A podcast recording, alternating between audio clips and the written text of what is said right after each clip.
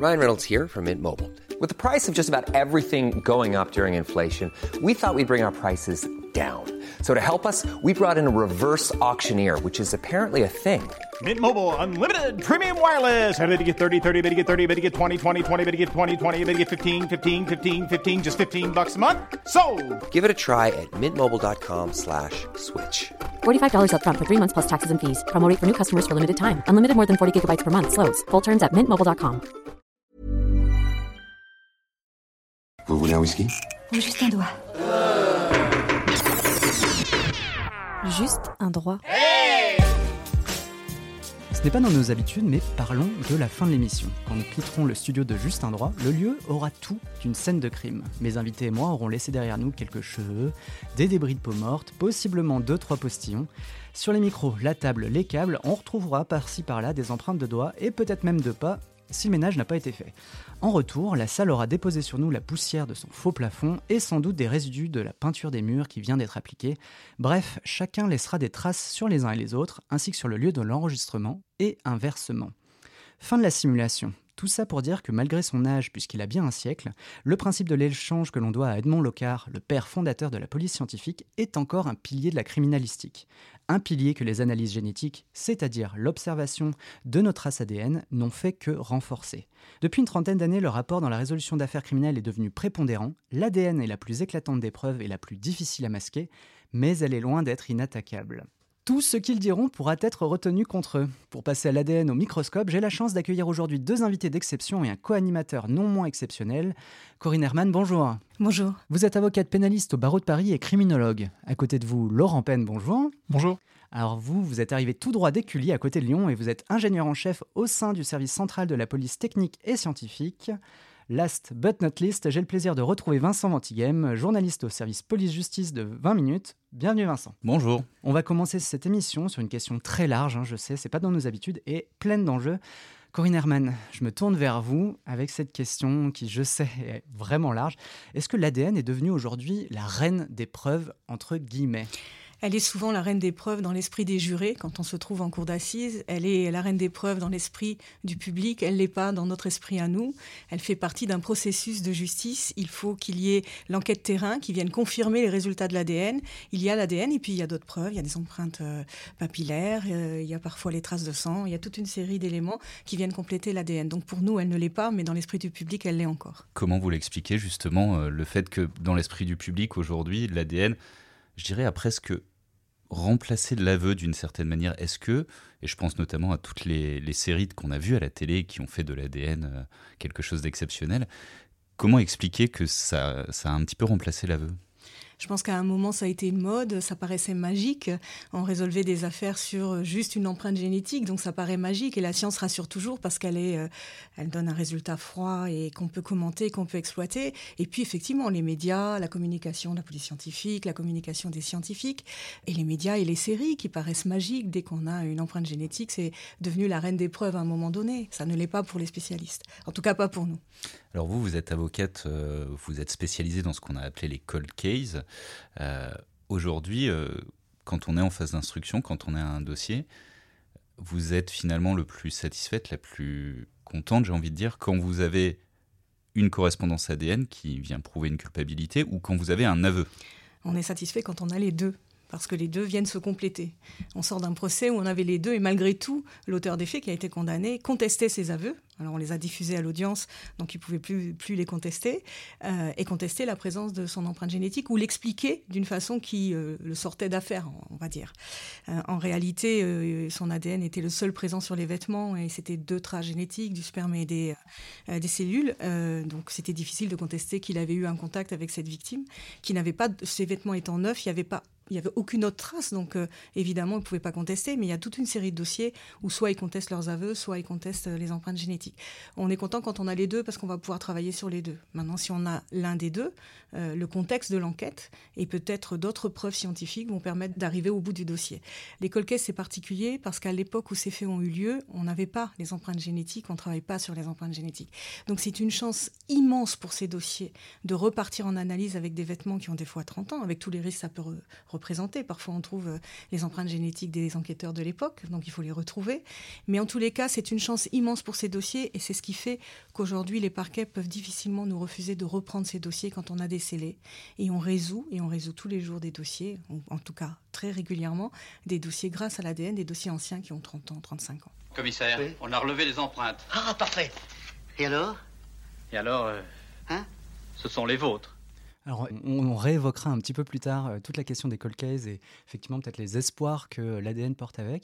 Je me tourne vers vous, euh, Laurent Penn. Vous, est-ce que vous avez assisté, j'imagine, hein, mais euh, peut-être pas depuis 30 ans, mais à, à une sorte de révolution, un essor de la preuve par ADN on a, vraiment assisté à une, révolution qui s'est faite en plusieurs temps parce que euh, il y a une vingtaine d'années, la méthode pour l'identification des mises en cause dans les enquêtes, c'était la trace papillaire. Mais elle avait des limites. Euh, par exemple, une trace papillaire, il y a certains supports qui ne peuvent pas être exploités, par exemple des vêtements. Euh, donc il y avait vraiment des limites fortes à la trace papillaire. Et finalement, l'ADN est arrivé pour compléter ce moyen d'identification et finalement est venu parfois le, le supplanter aux yeux du, du public. Mais nous, dans le domaine, c'est vraiment ces deux approches sont vraiment très complémentaires. D'accord. Euh, et sera... je fais juste un, une petit, un petit aparté pour ouais, expliquer aussi. Donc la trace papillaire, c'est les empreintes digitales. Voilà. Donc c'est des, des, empreintes digitales qui peuvent être soit des, des, traces de doigts, soit la paume de la main. C'est ce qu'on appelle des, des palmaires. D'accord. Euh, donc oui, on a vécu une révolution. Alors après, ADN reine des preuves, je rejoins Madame Herman, non, euh, parce qu'effectivement, il faut que la preuve soit contextualisée, il faut, apporter un contexte autour de, cette preuve. Donc ça, effectivement, c'est le travail d'investigation classique euh, qui va pouvoir l'amener. On pourra donner des, on pourra donner des, exemples. Euh, mais c'est vrai que c'est une preuve extrêmement puissante parce que l'ADN, en termes de molécules, contient énormément d'informations. D'accord? Elle contient des informations d'identification individuelle, on va pouvoir individualiser comme ça des, identifications, donc c'est ce qui intéresse évidemment beaucoup euh, les policiers et les magistrats. Euh, elle va pouvoir contenir des informations parfois familiales qui vont nous intéresser euh, pour faire l'identification de cadavres, pour pouvoir lier un, une trace à la famille d'un mise en cause et pas le mise en cause directement. Donc ça c'est ce qu'on appelle les recherches en parentalité qui sont utilisées aujourd'hui. Et c'est aujourd'hui une molécule qui va contenir même des éléments, par exemple, d'aspect physique. D'accord Donc c'est ce qu'on appelle le domaine de la génétique prédictive. Donc voilà, c'est une molécule qui contient énormément d'informations et toutes ces informations, évidemment, peuvent servir l'enquête. C'est pour ça qu'aujourd'hui, c'est une, une, preuve, on va dire, extrêmement médiatique. C'est-à-dire que quand vous dites, euh, vous parlez d'analyse prédictive, c'est-à-dire qu'à partir d'une molécule ADN, on peut dire ah bah, le suspect ou enfin en tout cas la personne qui serait porteuse de, cette, de cet ADN euh, ferait euh, tel gabarit ou ce genre de choses. Alors aujourd'hui on n'est pas encore au gabarit mais effectivement à partir d'une trace donc sans, euh, sans mise en cause en face de la trace on va quand même pouvoir tirer des informations sur les aspects physiques de la personne qui a pu laisser la trace. Aujourd'hui quels sont les types d'informations? On va plutôt être sur des aspects couleur des yeux, couleur de la peau, couleur des cheveux et là une grosse thématique que, que pas mal de labos sur lesquels pas mal de labos c'est vraiment l'âge de la personne qui a laissé la trace. D'accord? Donc ça, c'est ce qu'on appelle tout le domaine de l'épigénétique, donc de la transformation de l'ADN au cours de la vie. Euh, et ça, euh, aujourd'hui, il y a un bon espoir que d'ici euh, un à deux ans, euh, on puisse déterminer, alors évidemment avec une fourchette, euh, une fourchette, hein, on va pas, ça ne sera pas au, au jour près, euh, mais on va pouvoir essayer d'apporter un élément sur l'âge de la personne qui a laissé sa trace biologique. D'accord? Euh, Donc ça, voilà, c'est pour vous illustrer toute l'information que contient cette molécule euh, et pourquoi elle intéresse autant euh, les enquêteurs et les magistrats. Ça, c'est une chaîne ADN humaine normale, d'accord? Vous, moi, le premier venu. Et maintenant, regardez. Ça, ça représente quoi? Enfin, la, la, police technique et scientifique, aujourd'hui, on va dire les services qui travaillent exclusivement sur l'ADN, la, c'est quelle population alors, c'est une population. Il faut discerner le, travail qui est fait sur la scène d'infraction, sur les, sur les scènes de crime, les, les, scènes, les scènes délictuelles. Donc là, on n'a pas affaire à des spécialistes de l'ADN. On va avoir affaire à des spécialistes qu'on appelle d'identité judiciaire. Donc eux vont collecter tout type de preuves. D'accord? Donc eux, ils ne sont pas spécialisés en ADN. Si on vraiment on s'intéresse au, cœur, euh, au cœur de la meule, comme on pourrait dire, euh, vraiment aux spécialistes ADN, on va avoir des gens dans le secteur public, dans le secteur privé. On est sur quelques centaines de personnes, euh, tout au plus 400, 500 personnes en France euh, qui travaillent, qui dessus avec des têtes d'affiche qui sont les experts qui vont signer les rapports et qui vont les témoigner au procès de cour d'assises. Donc là, les experts, on est sur quelques dizaines de personnes en France, on doit être sur, sur une centaine de personnes, pour vous, pour donner un ordre d'idée. Donc on est sur une petite communauté scientifique. ok, très bien. on a planté un petit peu le décor. On va réouvrir le dossier Cold Case. Hein. Alors, on sait que l'ADN a pu, sur des affaires très récentes, encore prouver son utilité. Hein. Je, parle très rapidement de l'affaire Nordal-Lelandais, par exemple. Et euh, en revanche, c'est vrai que cet, ADN, dans le cas des Cold Case, il a pu ouvrir, entre guillemets, des, euh, permis de réouvrir des affaires comme celle du petit Grégory ou celle de l'affaire Omar Haddad et euh, finalement ne pas, euh, ne pas tenir toutes ces promesses. Euh, pourquoi, pourquoi il y a, d'une part, pourquoi il y a ces déceptions aujourd'hui, 30 ans plus tard, par exemple, sur le, dans le cas de l'affaire Grégory, ou plus même hein, 86, donc oui, ouais, maintenant 30 on est 32 32 ans. Et qu'est-ce qui fait que aujourd'hui l'ADN déçoit dans le cadre de certains cold cases? Je dirais que médiatiquement, ça déçoit, que le public peut être déçu, mais aujourd'hui l'affaire n'est pas finie. L'enquête a été à peine réouverte, elle n'est pas finie. Euh, lorsqu'on trouve des, traces génétiques comme d'autres preuves scientifiques ou comme des témoignages parfois, très longtemps après, il faut euh, les confronter à l'enquête, il faut les confronter aux faits et il faut expliquer pourquoi ces traces se trouvent là. Euh, et ça, c'est extrêmement compliqué. Je dirais que parfois, trouver une trace, c'est plus facile que de l'expliquer. Donc, il faut le temps de l'expliquer. Et puis, ensuite, il faut l'identifier. Ou en même temps, il faut l'identifier. Alors, il y a un fichier euh, euh, qui est à Lyon, justement, qui permet certaines identifications. Mais parfois, on n'a que des bribes d'ADN. On n'a que des traces d'ADN qui sont incomplètes et qui ne permettent pas leur inscription au fichier pour les comparer à toutes les traces qui, sont, qui figurent ou les, auteurs qui sont inscrits au, au, FNAEG. Et donc, il faut parfois, avec des bribes de cet ADN, essayer de retrouver la personne qui a laissé cette trace pour comprendre pourquoi elle était là, pourquoi elle a laissé sa trace à cet endroit-là. Est-ce que c'est un transfert? Est-ce que la personne était là? Est-ce qu'elle a eu une action sur euh, la scène de crime? Donc c'est un travail complexe et long, surtout quand un dossier est très ancien. Et puis parfois, on a des traces qui sont, entre guillemets, polluées, comme on peut le dire, euh, et notamment dans le dossier Grégory, à l'époque, on ne prenait pas de précautions pour manipuler les scellés. Donc on ne sait pas si la trace, euh, finalement, s'est produite dans le bureau du juge quand le juge a pu euh, donner une lettre ou un papier ou un vêtement à quelqu'un pour le regarder, qu'il l'a pris en main, que les policiers l'ont pris en main. Tout ça, c'est très compliqué à expliquer. Donc, il faut être très prudent, surtout sur des dossiers très anciens, mais aussi sur les dossiers actuels. Toujours être très prudent sur euh, la trace génétique qui a été trouvée et il faut l'expliquer. C'est exactement ça. Et d'ailleurs, je suis euh, content qu'on ait quelqu'un d'éculé ici dans, dans, cette salle parce qu'il y, y, a une légende urbaine sur une vieille affaire qui circule et c'est peut-être l'occasion de lui tordre le cou définitivement. Il s'agit de l'affaire Omar Haddad qui a fait beaucoup parler d'elle. Il y a eu des analyses ADN qui ont de nouveau été faites récemment sur la porte sur laquelle avaient été tracées en lettres de sang les inscriptions Omar m'a tué. Et il y a une légende qui circule selon laquelle cette table, bah, elle servait euh, aux policiers d'Écully pour faire euh, les apéros avant le week-end pendant des années et des années. Alors, est-ce que c'est vrai? Est-ce que c'est pas vrai? Et on sait cette, cette porte, elle a été montrée lors du procès d'assises, elle a été polluée par de nombreuses empreintes. On a retrouvé des, ADN et des empreintes papillaires de journalistes, de policiers dessus.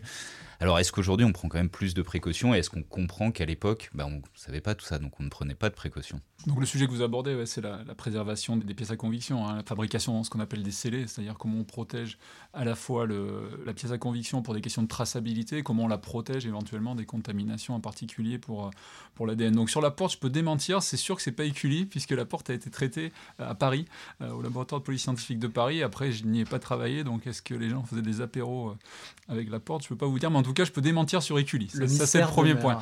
Euh, un point qui est important techniquement de comprendre sur ces cold cases, c'est la notion de trace pauvre et de trace riche. Euh, d'accord? C'est pour ça que parfois les gens peuvent être déçus, euh, mais il faut savoir qu'aujourd'hui, beaucoup d'affaires grâce, sortent grâce aux traces pauvres. D'accord? Donc les traces pauvres, dans, dans le jargon, c'est vraiment tout ce qui est traces de manipulation. Donc on est sur un contact très très bref entre le mise en cause et le support. Donc typiquement, je vais tenir une arme pendant quelques minutes pour tirer, et je vais la poser et je vais avoir laissé mon ADN dessus. Donc là, on est vraiment sur de la trace pauvre, de la trace de contact, euh, et on va pouvoir l'exploiter aujourd'hui. Et 80-85% des traces qui sont exploitées en laboratoire sont des traces pauvres. D'accord? Euh, De fait que les méthodes de préservation n'étaient pas en place il y a 10, 15, 20, enfin, on va dire 20, 25 ans, il est clair que ces traces pauvres dans les cold cases ne peuvent quasiment pas être exploitées. D'accord? Et c'est ça euh, qui est gênant. Si on prend l'affaire Grégory ou Omar Haddad, la porte a pu être touchée par une mise en cause d'Omar Haddad, mais depuis, la manipulation effectivement de la porte par des tiers euh, empêche complètement l'exploitation de ces traces. C'est exactement pareil pour l'affaire Grégory. Peut-être que les liens, euh, par exemple, qui ont permis de, lier les mains de l'enfant auraient été intéressants à être exploités en, direct, on va dire, mais 25, 30 ans après, c'est pas possible puisque ces liens sont passés dans plein de, de mains. donc, En fait, du coup, sur le cold case, on va se retrouver sur l'exploitation des traces riches et on va être sur deux grandes familles de traces, surtout des traces de sang et surtout des traces de sperme. Mais dans beaucoup d'affaires, évidemment, euh, il n'y aura pas de présence de traces de sang du mise en cause ou de traces de sperme. Donc c'est là où quelque part on est un peu bloqué, mais il n'empêche que ça se tente, quoi, si vous voulez, après. Donc ça se tente avec cette limite sur les traces riches. On ne sera pas sur l'exploitation généralement euh, des traces de contact, des traces faibles sur les cold cases. Vous datez à peu près à quelle période, euh, justement, euh, le moment où ça s'est inversé, où on s'est dit, bon, il faut vraiment qu'on fasse attention On parle beaucoup de Guy Georges dans les années 90, qui est un peu le début vraiment de, la police scientifique au sens ADN. Euh, début des années 2000, on pense à l'affaire Kulik, euh, où l'ADN a été un vrai bouleversement dans cette affaire. Voilà, quelle période c'est un peu le, le basculement pour... Le, le, basculement, il est certainement au début des années 2000. Euh, et il s'est reproduit un nouveau basculement il y a 5-6 ans, parce que ça, bon, c'est complètement, le grand public ne le perçoit pas, mais il y a eu vraiment euh, une... En fait, on, travaille beaucoup avec des générations de, réactifs au sein des laboratoires, euh, et finalement, il y a 5-6 ans, deux événements se sont produits. Euh, il y a eu vraiment un saut qualitatif sur les réactifs fournis au laboratoire, qu'ils soient privés ou publics, euh, et en plus, est arrivé des méthodes statistiques qu'on appelle méthodes probabilistes, qui sont venues en plus, et, donc là, vraiment, ça a encore de nouveau entraîner un saut et qu'il y a un énorme débat dans les pays anglo-saxons, en particulier aux États-Unis, parce qu'il faut savoir que le mode, le mode de, de, des preuves et le procès est très différent dans les pays anglo-saxons. On est dans une procédure, euh, je parle sous le contrôle du juriste qui pourra compléter, euh, beaucoup plus contradictoire. Et donc, dans les procès, si vous voulez, il y a un affrontement entre experts de chaque partie. Euh, en France, c'est complètement différent. L'expert vient euh, témoigner, on lui pose évidemment des questions, les, les différentes parties lui posent des questions, mais on n'est pas dans cet affrontement de spécialistes. Et donc, ces méthodes aujourd'hui très statistiques pour interpréter les traces faibles posent vraiment des questions dans les pays anglo-saxons parce qu'on est sur des méthodes extrêmement complexes euh, que parfois l'expert, qui est un généraliste quand même des statistiques, a du mal à comprendre. Alors, comment l'expliquer à un jury qu'il soit professionnel ou populaire. Euh, et donc, comment on donne accès à cette preuve qui est déjà complexe par essence au niveau biologique, mais en plus, vous rajoutez une couche de statistiques. Euh, voilà. Et là, vraiment, ça a porté des débats. Et du coup, parfois, on a un peu jeté le bébé avec l'eau du bain en disant bah, les méthodes probabilistes sont compliquées, veulent rien dire, donc la preuve ADN, aujourd'hui, c'est fini. Donc, vous voyez, il y a des effets de balancier. On est passé au début de l'interview à la reine de la preuve, à, la preuve poubelle. Non, évidemment, c'est beaucoup plus compliqué que ça. Euh, si c'est mal utilisé, comme toute preuve, ça peut être catastrophique ou mal interprété. Mais ça reste, comme je disais tout à l'heure, une preuve extrêmement puissante. Un jour, il sera aussi facile d'accéder au profil génétique de quelqu'un qu'à son compte bancaire. Cette connaissance nous donne le pouvoir de changer notre destin. Corinne Herman Oui, la, la, la, problématique de la statistique est, est, est pour nous, euh, avocats, très, très compliquée à gérer à l'audience et même pendant l'instruction parce que euh, le système français veut que s'il existe un doute, il bénéficie à l'accusé. Or, la statistique, elle n'est jamais à 100%. Donc, si elle a 80%, 75%, 90% et même 99,99%, ,99%, elle donne une marge à la défense de l'accusé. Et donc, c'est très problématique pour nous à l'audience. On essaye d'éviter euh, d'aborder les statistiques à l'audience parce que euh, ça donne parfois du grain à moudre à la défense et que les jurés vont avoir un doute. Et c'est très difficile de, juger, de condamner quelqu'un hein, lorsque on doit se prononcer sur une peine de perpétuité. C'est très très compliqué de dire est-ce que c'est 5%, est-ce que c'est 10% finalement, c'est pas une erreur euh, des experts. Donc euh, pour nous, c'est très très difficile à manipuler à l'audience. Sur la question du doute, on vous renverra un précédent épisode de Justin Droit, justement, qui intervient en, complé en, en complément. Euh, justement, je vais continuer sur une question un petit peu statistique. Laurent Penn, j'ai vu, enfin, j'ai entendu dans une précédente émission que vous avez faite, on va, lui rendre hommage, c'est la méthode scientifique, qu'à à, peu près 80% des grandes affaires criminelles, des grands crimes par exemple, étaient aujourd'hui élucidés. Qu'est-ce qui manque aujourd'hui à ces affaires, aux 20% restants, pour qu'ils soient élucidés potentiellement par l'ADN, si jamais justement l'ADN, sans être la reine des preuves, est quand même aujourd'hui une, une, preuve limite prépondérante. Ça, on débouche sur la, limitation de cette preuve, c'est-à-dire que c'est vrai pour beaucoup de preuves scientifiques, quand on est dans un environnement très proche, quand le mise en cause est dans un environnement très proche, en particulier familial de la victime, euh, la présence d'éléments matériels, si vous voulez, est souvent très peu incriminante. Je prends un exemple, par exemple, d'une affaire célèbre toulousaine, c'est l'affaire euh, Viguet, qui était professeur de droit. Il a été suspecté d'avoir tué euh, sa femme, donc là, évidemment, il y a une proximité très forte. Et au final, je pense qu'il a été acquitté. Et alors, peut-être que l'exploitation scientifique n'avait pas été complète sur, ce dossier. Je ne connais pas, j'ai pas eu accès aux, éléments du dossier, comme on dit. Mais il n'empêche que même on aurait retrouvé des traces de, M. Viguet sur Madame euh, Viguet ça n'aurait pas prouvé grand-chose, si vous voulez, en, termes d'incrimination. Ça, c'est un premier élément. Et ensuite, c'est ce qu'on dit souvent quand on parle d'affaires criminelles, en particulier d'homicide ou de disparition. Quand vous n'avez pas de corps, vous n'avez pas de scène de crime, et vous n'avez pas de début d'investigation. Et ça, c'est très très compliqué à gérer pour les enquêteurs. Et euh, on, en parlera peut-être après sur, sur l'affaire Fourniret. Euh, pourquoi les gens mettent souvent tant d'énergie à essayer de retrouver les corps? Vous avez une affaire emblématique pour ça, c'est la petite Fiona dans le Massif central. On n'a jamais retrouvé la, petite fille. Alors bah, voilà, il y, y, a des suspicions très fortes sur sa maman et sur son compagnon de l'époque. Mais il n'empêche que tant qu'on n'a pas retrouvé le corps, on n'a pas de scène de crime. Euh, et ça, personne n'y peut rien. Et c'est pas l'ADN qui résoudra ça. C'est vraiment d'autres types d'investigations qui peuvent permettre d'avoir ce point de départ euh, pour les investigations criminelles. C'est pour ça, euh, enfin je me tourne vers, euh, Corinne Herman, qu'on se bat et on, on, vous a vu vous battre il y a encore dix jours aux, assises des Yvelines avec Michel Fourniret pour savoir où potentiellement il a pu enterrer l'une de ses victimes et d'autres victimes. C'est pour ça qu'on se bat 30 ans après pour retrouver les corps parce qu'ils peuvent toujours parler 30 ans après? Oui, le corps est une scène de crime à lui-même, donc il va, comme je, comme je l'avais dit à l'époque, le corps va parler, il va nous donner des indications, au moins sur les gestes qui ont été euh, commis par le ou les accusés. Euh, il y a aussi une dimension humaine, c'est qu'il est nécessaire pour les familles euh, de pouvoir récupérer le corps et pouvoir lui donner une sépulture, ou en tout cas avoir retrouvé dans le sein de leur famille la personne qui manque, parce qu'une disparition, il n'y a rien de pire. Euh, mais c'est souvent aussi, oui, d'un point de vue humain, puisque là, on a pu, euh, il faut rassurer, c'est qu'on peut juger euh, des criminels sans avoir les corps, même si ça apparaît toujours important dans, ces affaires-là. Mais on peut les juger parce qu'il y a des éléments dans les, dans les procédures. Là, en l'occurrence, pour Michel Fourniret et Monique Olivier, c'était pas compliqué. Ils avaient commis, ils avaient commis les faits, puisqu'ils les avaient avoués tous les deux, et leurs aveux étaient à la fois circonstanciés, mais aussi concordants. mais c'est vrai que pour la famille, on aurait voulu qu'ils nous disent où, où il avait mis ce corps. Ils ne le pouvaient pas pour des tas de raisons qu'on qu'on suppose, mais voilà. Euh, sur les, 20% d'affaires non résolues, euh, euh, parfois ces affaires sont dans les mains de magistrats ou d'enquêteurs qui n'ont pas envie euh, d'exploiter ces affaires. Elles sont souvent classées très rapidement, sans exploiter les scellés. C'est souvent notre chance dans ces vieux dossiers. Donc ça n'est pas qu'une difficulté scientifique, c'est que souvent on, ne soumet même pas aux scientifiques les scellés de ces affaires. Donc c'est ce qui explique aussi une partie de ces, euh, des résultats, ou en tout cas de l'absence de résultats sur 20% euh, de ces affaires. Et on se bat, nous, tous les jours pour que des scellés soient analysés. Et on se bat tous les jours, même récemment dans le dossier Estelle Mouzin, la disparition d'Estelle Mouzin, pour que des cigarettes soient des mégots de cigarettes qui ont été retrouvés soient analysés, pour que des traces qui ont quand même été retrouvées sur son chemin soient analysées, pour qu'on analyse par exemple, pour fournir tous les scellés qui ont, été retrouvés chez lui, il y en a des dizaines et des centaines, mais quand même qu'on les analyse. On a parlé euh, euh, des nombreux poils et cheveux retrouvés dans sa camionnette. On n'est pas loin de 4000. Beaucoup, plus, beaucoup plus encore, parce qu'en plus il avait un chien. Donc il y a des éléments pileux animaux, et on sait le faire, ou on peut le faire en tout cas on peut euh, exploiter ces éléments-là quand on les perd pas ou quand on les a pas écartés. Et donc, euh, le combat qu'on mène tous les jours, c'est auprès des magistrats, que ce soit pour les les, ou les dossiers en cours, parce que ça représente aussi un coût. Je dirais que l'expertise scientifique représente un coût. Il faut convaincre le juge de l'intérêt de cette expertise. Et lorsqu'on n'a pas de résultat, il faut continuer à batailler pour continuer à expertiser, aller plus loin.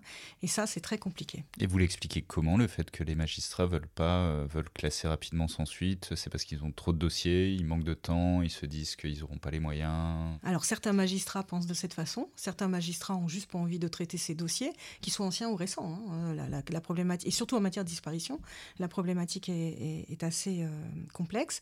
Euh, parfois, ils ont leurs propres hypothèses et ils ne veulent pas contrer leurs propres hypothèses. Parfois, c'est trop cher. voilà, c'est très très compliqué de convaincre un magistrat qui n'a pas envie d'effectuer des expertises. Laurent Penn, vous vouliez ajouter quelque chose? Oui, ce qu'il faut bien comprendre par rapport à l'image qu'on a des, des séries télévisées, c'est que l'expert est qu'un prestataire de service, d'accord? Donc en, droit, on peut dire qu'il s'auto-saisit pas, c'est-à-dire que même s'il pense pouvoir apporter quelque chose dans un dossier, parce qu'il entend dans les médias, dans le vôtre par exemple, qu'il y a telle ou telle pièce à exploiter, euh, il ne peut pas euh, appeler l'avocat et lui dire tiens, je vais t'analyser tes scellés, d'accord? Donc il faut que euh, soit le magistrat, soit l'officier de police judiciaire, police gendarme suivant le contexte de, de l'enquête, viennent lui demander de faire les analyses, d'accord? Par contre, le devoir qu'il a, en particulier dans le secteur public, c'est d'informer, de faire de la formation continue euh, pour, pour pour montrer, parce que c'est un domaine qui évolue extrêmement rapidement, euh, pour dire voilà, ce qui n'était pas possible peut-être il y a 5, 10 ans, aujourd'hui l'est. D'accord? Euh, Et ça, c'est vraiment, c'est vraiment une, mission de service public euh, que le magistrat, parce que bien, souvent, souvent, il peut ne pas être au courant de ce que peut apporter un scientifique, mais que ce soit dans le domaine de la génétique ou dans un autre domaine, en particulier par exemple les traces technologiques. donc ça, c'est vraiment, voilà, on peut pas s'autosaisir, par contre, on peut alerter, voilà, alerter et, chercher à faire de la formation continue, et c'est ce qu'on essaye de faire dans le service dans lequel je, suis. En, parlant de formation continue, est-ce que justement les, criminels, donc de, l'autre côté, euh, eux-mêmes euh, se forment euh, aux, avancées, aux diverses avancées de la police technique et scientifique sur ces différents éléments? Ah oui, oui, oui, tout à fait. une volontaire. Malheureusement, tout à fait.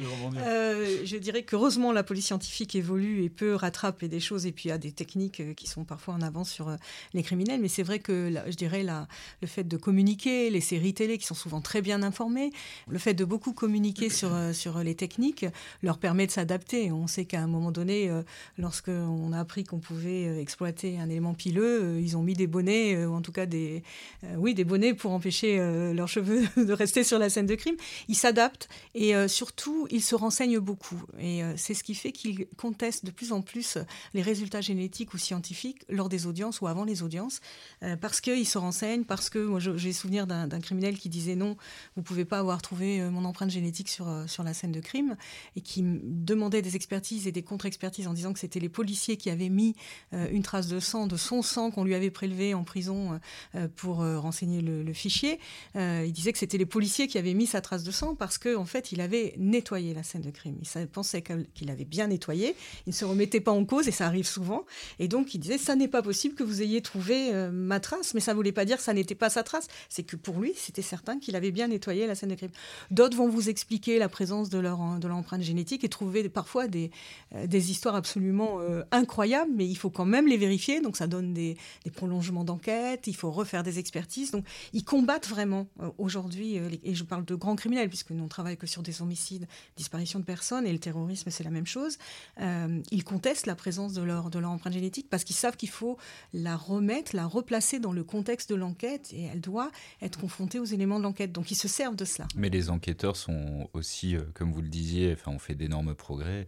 Et quand Nordal Lelandais passe des heures et des heures à nettoyer sa voiture, bah, les enquêteurs passent des heures et des heures à la démonter pièce par pièce et finissent au bout du moment à, ah, retrouver une goutte de sang. C'est beaucoup de travail, ça a été très long. On a nous aussi des scellés qui sont en analyse et réanalysés, réanalysés. Néanmoins, ils arrivent quand même pas à. Heureusement, ils ne sont pas parfaits et heureusement, ils laissent des traces et heureusement, on peut les trouver. Nous avons devant nous une scène de crime. Touffe de poils, carcasse rongée, reste de. Ah Non Brocoli on a quand même entendu tout à l'heure que le crime parfait, donc fallait s'en prendre à quelqu'un de sa famille proche ou alors faire en sorte de faire disparaître le corps. Euh, il y a d'autres conseils comme ça que, que vous pourriez donner aux, criminels? on a, une structure de formation continue, mais qui ne s'adresse pas aux, aux criminels.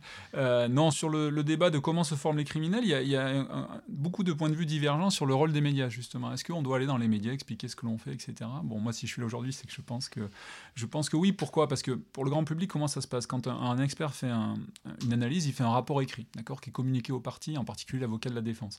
Euh, donc, le criminel a accès, avec moult détails, beaucoup plus qu'aujourd'hui, à tout ce qu'a fait le scientifique, tout ce qu'il a pu exploiter, toutes les méthodes qu'il a mises en œuvre, si vous voulez. Donc, de dire euh, c'est 20 minutes ou France Télévisions qui permet la formation des criminels, euh, personnellement, j'y crois pas trop. Euh, par contre, démystifier certaines choses, oui, c'est de notre rôle, mais pas tant pour les criminels, mais aussi pour le grand public, voilà, qui va être juré, de lui expliquer comment ça se passe, euh, d'expliquer peut-être un, magistrat parfois comment ça se passe, qui écoutera le podcast. ça peut avoir parfois un effet déclencheur sur une pratique professionnelle. Donc, c'est important de démystifier ce qui se passe dans les, laboratoires, mais pas tant pour les criminels, mais pour, le grand public en général. Euh, ensuite, sur cette course entre le jeu du chat et la souris, si vous voulez, euh, il y a un moment où effectivement le criminel ne peut rien contre la physiologie, la biologie.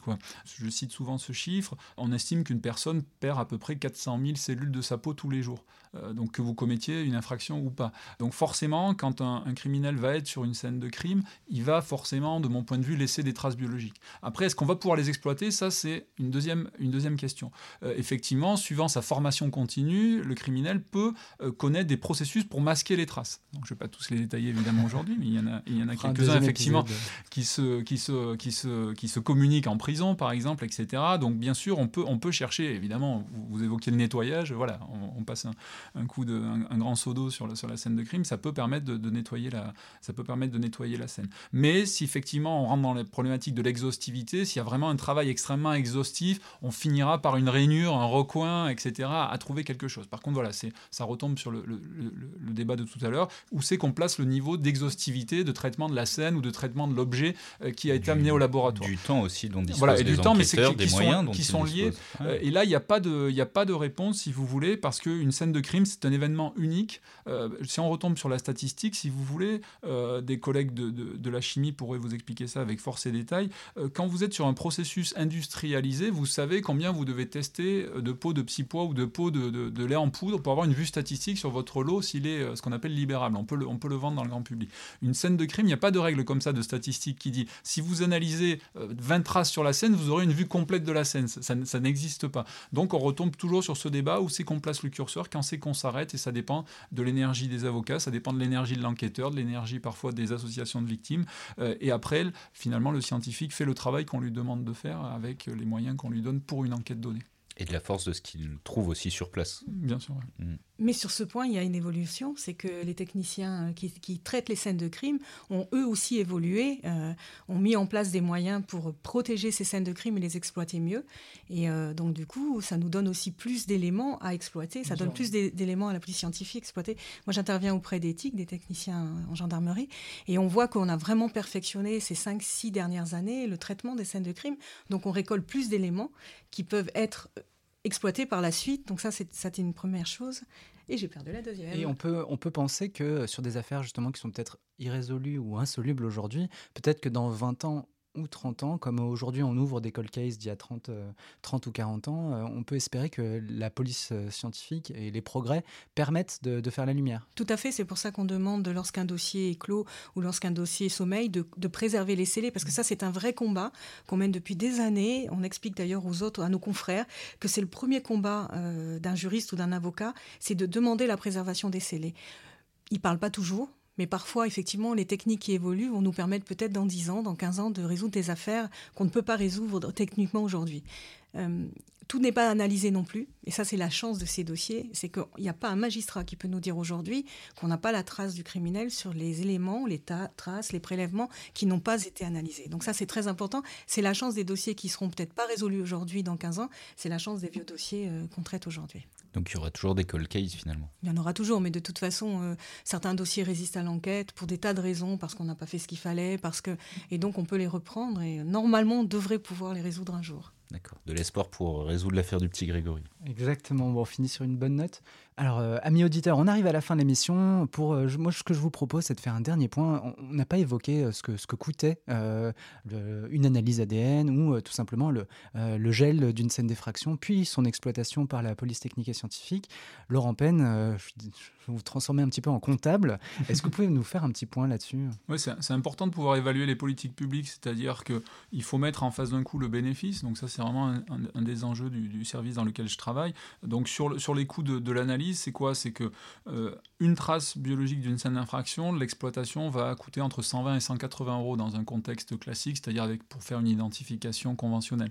Euh, par contre, par exemple, si je pars sur euh, une molécule qui s'appelle l'ADN mitochondrial, là de suite, on peut monter à plusieurs centaines d'euros, 700 ou 800 euros l'analyse, par exemple, d'un cheveu. D'accord? Donc on voit bien que suivant les objectifs à atteindre, on va devoir quand même quantifier le travail et ça rejoignait les limites. Il y aura toujours une limite économique à une investigation. Ça, fait mal de l'entendre parfois quand on est euh, victime, mais il, faut prendre en compte le bénéfice attendu par l'analyse euh, avec le, coût. Et là aussi, il y a vraiment du travail de formation des magistrats à faire, par exemple, de leur dire voilà, peut-être économiser sur certaines affaires où on sait que de toute façon, même si on a des éléments, si vous voulez, ça n'apportera rien. Et par contre, mettre le paquet, passez-moi l'expression, sur un, dossier où vraiment, euh, si on n'a pas d'éléments matériels ADN, peut-être qu'il se passera rien. Vous voyez ce que je veux dire? Donc après, il y y a le coût unitaire, mais il y a peut-être plus des stratégies à avoir. Voilà, quand on sait que de toute façon, parce qu'on est dans un contexte familial, par exemple, la preuve ADN n'apportera rien, peut-être ne pas se lancer sur 30 ou 40 000 euros d'analyse. Par contre, sur un dossier où on n'a rien, là peut-être, voilà, mettre plus d'argent. Donc là, il y, a aussi des, stratégies financières à mettre en place. Je vois Corinne Herman opiner. ah mais je, suis d'accord à ce qui vient d'être dit. Simplement, les victimes peuvent pas l'entendre, et je suis pas certaine que la société soit prête à l'entendre parce qu'on n'a quand même pas euh, des dizaines de milliers de meurtres et on n'a pas des dizaines de milliers de meurtres à résoudre. Et que je pense que justement, les moyens peuvent être développés pour analyser les affaires non résolues, les scellés des affaires non résolues, ou en tout cas ces meurtres, mettre les moyens dans ces meurtres. Alors je parle des crimes de sang, mais euh, on peut considérer qu'il y a quand même plusieurs milliers d'affaires non résolues depuis 30 ans, donc plusieurs milliers de criminels qui sont à nos contacts. Et ça, c'est quelque chose qui est inaudible par les victimes, parce que souvent, elles ne se battent pas seulement pour leur dossier, elles se battent pour qu'il n'y ait pas de récidive, elles se battent pour que les autres familles ne vivent pas la même chose. Et devant cet élément-là, je pense que le coût des expertises euh, doit être euh, réfléchi au niveau du gouvernement, parce que je pense qu'il y a des dépenses qui sont inacceptables en matière de justice et qui pourraient être mis au, bénéfice d'expertise. Ensuite, c'est difficile de, sélectionner les affaires où on pourrait, qui méritent d'être exploitées, pas parce que on n'a pas toujours tous les éléments tout de suite. Et donc, je pense qu'il faut, euh, euh, si on avait une politique d'analyse de scellés différente, je pense qu'on pourrait effectivement tirer les coups. Et c'est au gouvernement de décider de tirer les coups et de mettre les moyens, euh, et pas aux victimes de, supporter ce combat qu'ils ont vis-à-vis des magistrats. Il faut savoir que les associations de victimes avec lesquelles on travaille, on, a régulièrement des rendez-vous au ministère de la Justice et de l'Intérieur. On n'arrive pas à être entendu sur des affaires non résolues. Quand vous avez une série d'affaires non résolues comme on en a sur la 6 ou la 26, prenons tous les scellés faisons pas distinction pour tous ces dossiers-là pour voir s'il y a des correspondances, même de petites traces, de micro-traces. Et on, fait des, analyses au, coup par coup, au lieu d'avoir une politique d'analyse qui serait peut-être moins chère, mais qui serait peut-être plus efficace. Donc, euh, ça, c'est problématique. Et en particulier, on parlait de Nordal tout à l'heure, mais les tueurs en série, ça, c'est très problématique parce qu'il faut tout analyser pour savoir euh, où sont les victimes et quelles sont les victimes. Parce qu'on parlait des traces génétiques des auteurs, mais il faut savoir qu'en France, il n'y a pas de fichier des empreintes génétiques des victimes. Et quand on trouve des traces dans le véhicule d'un auteur supposé ou condamné, quand on fait des perquisitions chez des auteurs, Lorsqu'on trouve par exemple des ADN féminins ou des choses, souvent les ADN féminins, on considérera que c'est la victime. Mais on n'a pas de fichier des victimes. Et aujourd'hui, devant des tueurs en série par exemple, c'est problématique. Il y, a, toute la problématique aussi, euh, de, enfin, on en a parlé de la conservation des scellés, mais euh, pour nos auditeurs aussi de bien expliquer la place que ça peut prendre. Enfin, moi j'ai fait un reportage il y a quelques années dans un tribunal dans, le sous-sol, puisque c'était gardé à la cave, c'était des linéaires, mais sur des kilomètres, où on trouve bah, de tout, le vélo qui a été écrasé par une voiture, les plants de cannabis, la batte de baseball encore tachée de sang, et il faut conserver pendant des années et des années. Est-ce que vous pouvez d'ailleurs nous dire à partir de combien de temps la justice a le droit de se séparer, enfin de... Il n'y a pas de règle générale. On a aussi demandé à ce que ça se soit clarifié. Hein. Je parle des, scellés, euh, scellés, criminels. Alors il faut déjà, il y a une problématique en France, c'est qu'on ne sépare pas les scellés criminels des, scellés euh, d'autres affaires. Mm. Donc vous allez avoir euh, la carabine ou la, je dirais la caisse de vin qui a été volée par un voisin mélangée avec un scellé criminel qui est important. Et je peux vous dire que c'est un calvaire d'aller rechercher les scellés, même sur des affaires récentes dans, le, dans les services des scellés. Donc nous, on avait été reçus au Sénat. On avait demandé au ministre de la Justice qui a rien fait, comme souvent quand on fait ces demandes-là avec les associations, de faire une distinction entre les scellés criminels et les autres scellés. Et on se rend compte sur les scellés criminels qu'il n'y en a pas énormément ou pas tant que cela, sauf quand on a effectivement euh, toute une scène de crime qui est un, bâtiment. Mais en règle générale, on n'en a pas tant que ça. Et la conservation des scellés criminels séparés des autres scellés permettrait une politique d'analyse différente et permettrait encore une fois de réduire les coûts. Et on n'a pas de politique des scellés. Il n'y a pas de loi clair en ce qui concerne la conservation des scellés. Très souvent, en moyenne, c'était six mois dans certaines affaires. Dès que vous avez un non-lieu, ça disparaît. Euh, si on rouvre un dossier, c'est pas les mêmes numérotations, donc on retrouve pas les scellés. Et nous, il nous est arrivé de retrouver des scellés dans des laboratoires 30 ans après, qui ont pu être exploités. C'était juste une chance. Ça arrive régulièrement, donc je l'explique au juge d'instruction quand on reprend un dossier regarder les numérotations des scellés, chercher les scellés dans le service des scellés, chercher dans les laboratoires, chercher dans les commissariats, etc. Et on retrouve des choses. Donc il y a, une vraie problématique de la politique de conservation des scellés. Allô, monsieur le substitut? Borovitz à l'appareil. Vous avez su la bonne nouvelle? On a retrouvé l'arme du crime. J'en étais sûr. Laurent Penn, je vous laisse le mot de la fin. Oui, juste sur la conservation des scellés, il y a quand même un tout petit peu de régulation. C'est sur ce qu'on appelle le, alors c'est un service de conservation nationale qui s'appelle le SCPPB, qui est, dans la région parisienne. Et là, il y a des règles de conservation. Quand un profil ADN est rentré dans le fichier national, le FNAEG, il faut que la, la pièce à conviction soit conservée autant que le profil conservé au, fichier. Donc là, il y a des temps de conservation, c'est en quelques dizaines d'années. Et là, l'État français a été condamné parce qu'il ne modulait pas ses conservations par rapport à l'infraction, justement. Et là, en fait, on va différencier la conservation des profils génétiques dans le fichier. Ça va avoir un impact sur la conservation des scellés qui vont pas être gardés le même temps si c'est délictuel ou criminel. Donc on, on, vient un peu, évidemment, à cette distinction.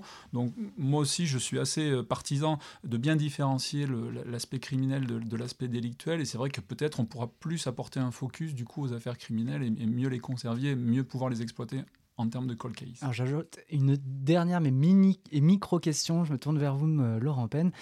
Euh, ça se préserve euh, l'ADN tout simplement des, traces de sang, des cheveux, etc. Ça vieillit bien euh, sous scellé alors, ça vieillit suivant le support, c'est-à-dire qu'on distingue les supports lisses des supports poreux. Donc, typiquement, une trace ADN, ça va très très bien se conserver sur un vêtement, plusieurs dizaines d'années sans problème.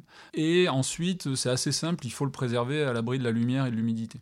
Donc ça c'est la théorie évidemment, car après vous l'avez à mettre en pratique, c'est parfois plus difficile dans certains, ce qu'on appelle greffes, c'est là, où sont conservés les scellés.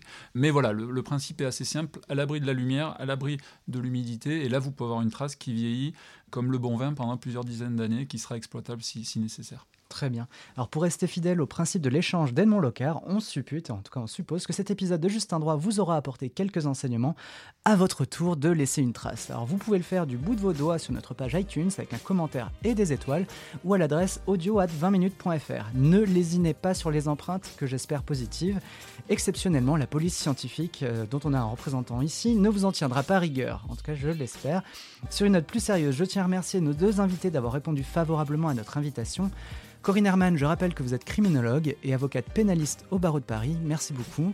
Laurent Penn, vous nous avez apporté votre expertise d'ingénieur en chef au sein du service central de la police technique et scientifique.